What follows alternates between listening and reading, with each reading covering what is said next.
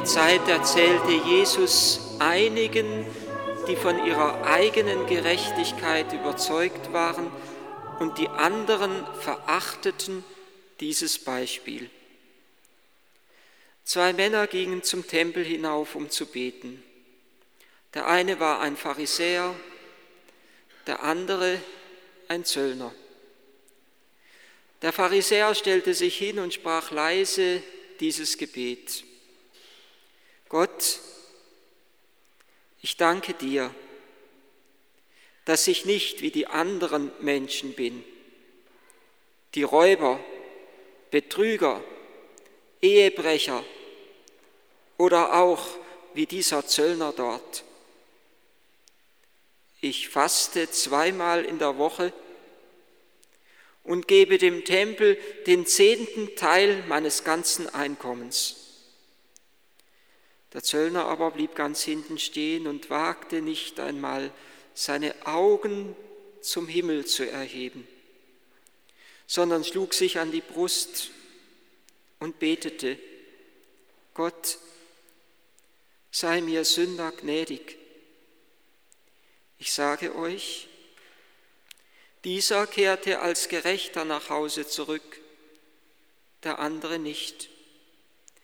Denn wer sich selbst erhöht, wird erniedrigt, wer sich aber selbst erniedrigt, wird erhöht werden. Evangelium unseres Herrn Jesus Christus.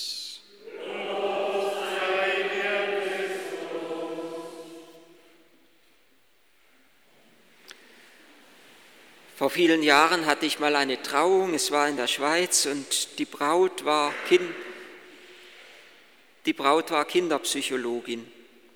Die Trauung fand innerhalb einer heiligen Messe statt und wie ich das öfters tue, habe ich am Beginn der heiligen Messe das Schuldbekenntnis gebetet. Und nach der Trauung kam die Braut auf mich zu und sagte, warum geht es euch eigentlich in der Kirche immer um die Schuld? Warum geht es euch immer darum, den Menschen als Sünder darzustellen? Sie hat es gütig gesagt und sie hat sich durchaus ihre Position erklärt, warum sie diese Frage hat. Und sie hat ein wenig überspitzt und vereinfacht gesagt, euch geht es immer darum, den Menschen Schuld einzureden und ich muss mich nachher darum kümmern, die Leute da von ihren Schuldvorwürfen zu befreien. Und sie hat es natürlich noch ein wenig von ihrer Praxis her verdeutlicht und hat gesagt,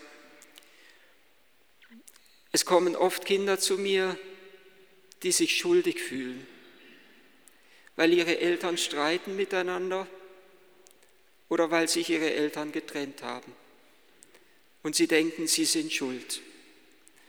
Oder gar noch erschütternder, wenn irgendeine Form eines Unrechts, das an einem Kind geschieht, eines Missbrauchs geschieht, das Kind fühlt sich schuldig, obwohl es nichts dafür kann und selber eigentlich ausgeliefert ist in einer erschütternden Situation. Ich weiß nicht mehr genau, was ich der Frau geantwortet habe. Ich weiß nur noch, dass mir es innerlich ein wenig unwohl war, weil ich zum einen natürlich ihre Position voll und ganz verstanden habe und sie verstehe und es ist ihre Pflicht, die Kinder da aus ihrer Sackgasse herauszuführen, aus Schuldvorwürfen, die sie sich machen, die ihr Leben hemmen, blockieren, ihre Entwicklung gleichsam lähmen und sie unter Umständen in eine Passivität und Hilflosigkeit hineinführen, weil sie nicht wissen, wie sie da herauskommen.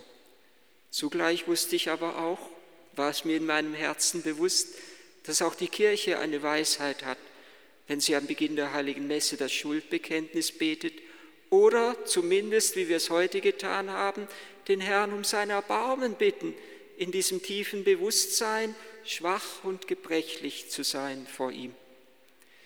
Zunächst einmal glaube ich, dass der Haken da liegt, wo zum einen wirkliche Schuld vorliegt und zum anderen ja nur vermeintliche Schuld vorliegt, wo ein Mensch gar nicht schuldig ist. Und das geht oft auch Erwachsenen so, nicht nur Kindern. Manchmal sage ich das im Beichtstuhl, wenn jemand sagt, ich bin wütend geworden, dann sage ich, gab es denn einen Grund, dass du wütend geworden bist? Und dann erzählen mir die anderen manchmal erschütternde Begebenheiten.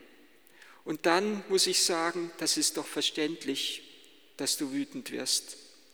Wenn wir Menschen Unrecht sehen, Unrecht erfahren, Unrecht erleiden, dann ist es nur eine gesunde und normale Reaktion, dass sich unser ganzes Inneres dagegen aufbäumt, dass wir gleichsam die Geduld verlieren.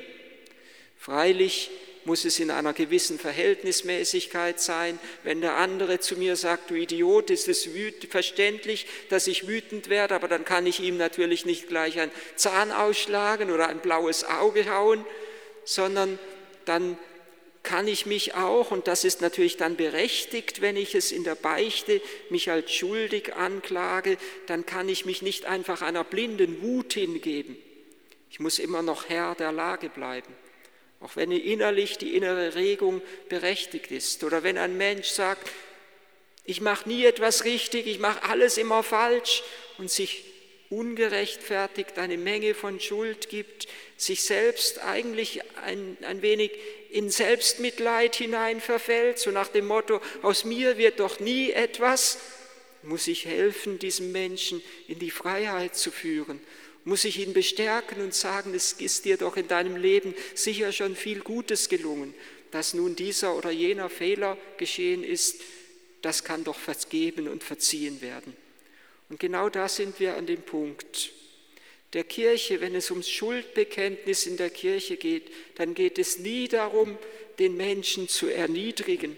Dann geht es nie darum, den Menschen in eine falsche Abhängigkeit hineinzuführen, so wie manche Eltern ihre Kinder in eine falsche Abhängigkeit führen könnten und sagen, das und das, das habe ich alles für dich getan und was hast du gemacht? Und man bleibt in einer ständigen Abhängigkeit und Unfreiheit den anderen gegenüber. Der Kirche geht es nie darum, wenn es um Schuldbekenntnis geht, den Menschen in eine ungute Abhängigkeit, in eine Erniedrigung, in eine Demütigung hineinzuführen, sondern und genau das sind wir jetzt beim heutigen Evangelium, wo Jesus am Ende sagt, dieser Mensch ging als Gerechter nach Hause zurück. Wenn es um das Schuldbekenntnis in der Kirche geht, dann geht es immer darum, den Menschen aus einer Verstrickung in die Dunkelheit hinauszuführen, wenn es um Schuldbekenntnis geht, dann geht es immer darum, dass was im Verborgenen ungut weiterwirkt, was uns ein schlechtes Gewissen macht, was uns unfrei macht, den Menschen da herauszuführen. Bei dem Psychotherapeuten Priester Jörg Müller habe ich einmal das Beispiel gelesen, wie ein Mann gelähmt war an seiner Hand. Und nach langen Gesprächen stellte sich heraus, dass er sich Schuld Vorwürfe machte, durchaus ein Stück weit natürlich berechtigt, weil er einmal mit seinem Stock den Vater geschlagen hatte.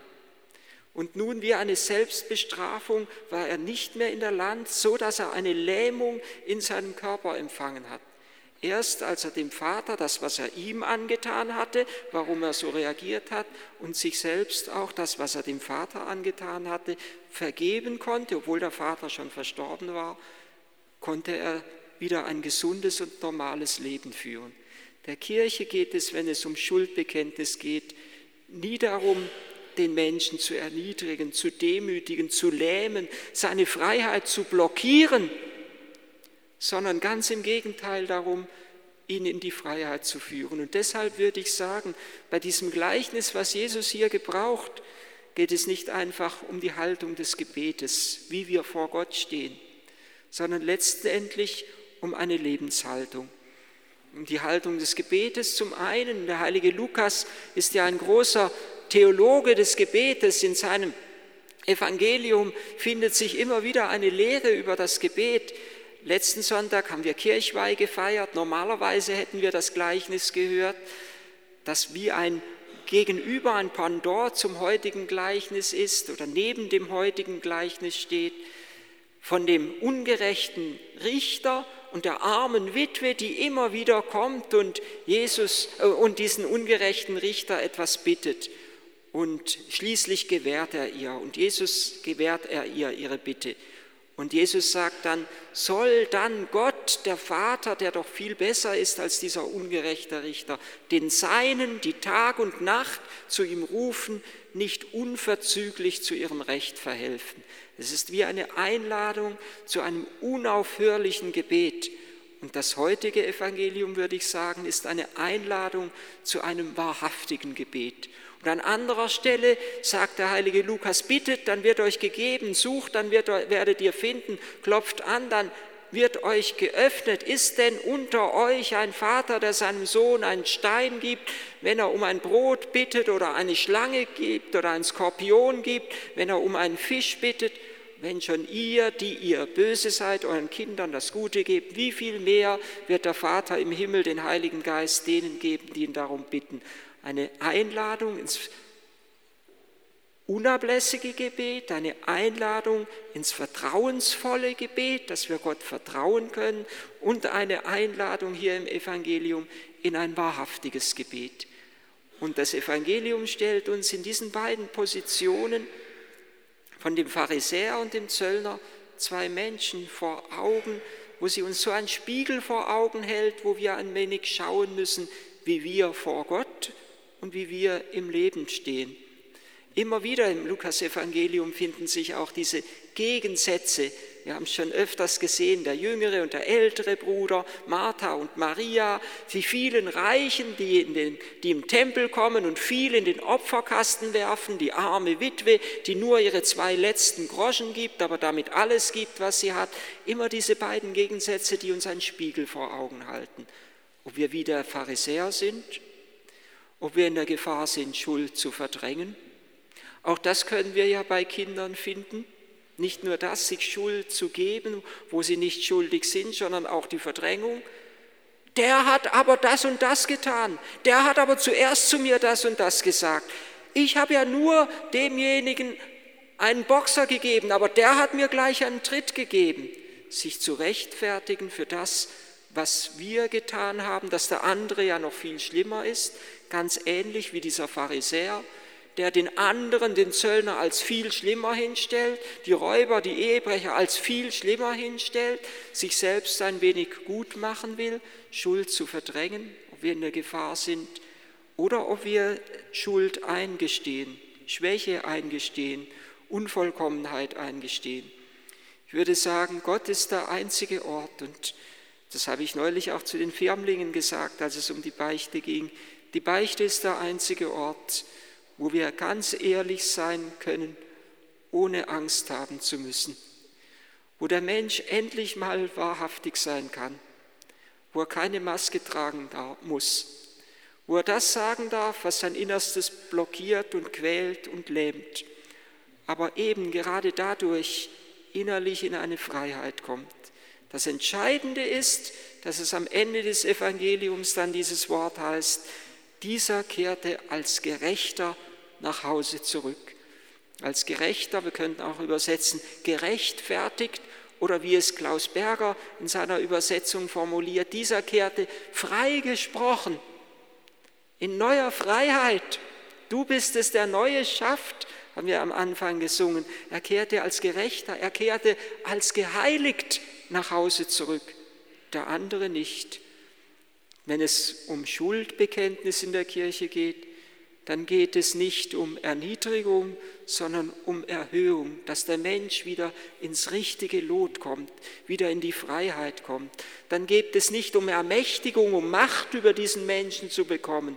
Wenn sich jemand mir gegenüber schuldig fühlt, dann habe ich immer ein Stück weit die bessere Position. Dann bin ich immer in der Gefahr, Macht über ihn auszuüben.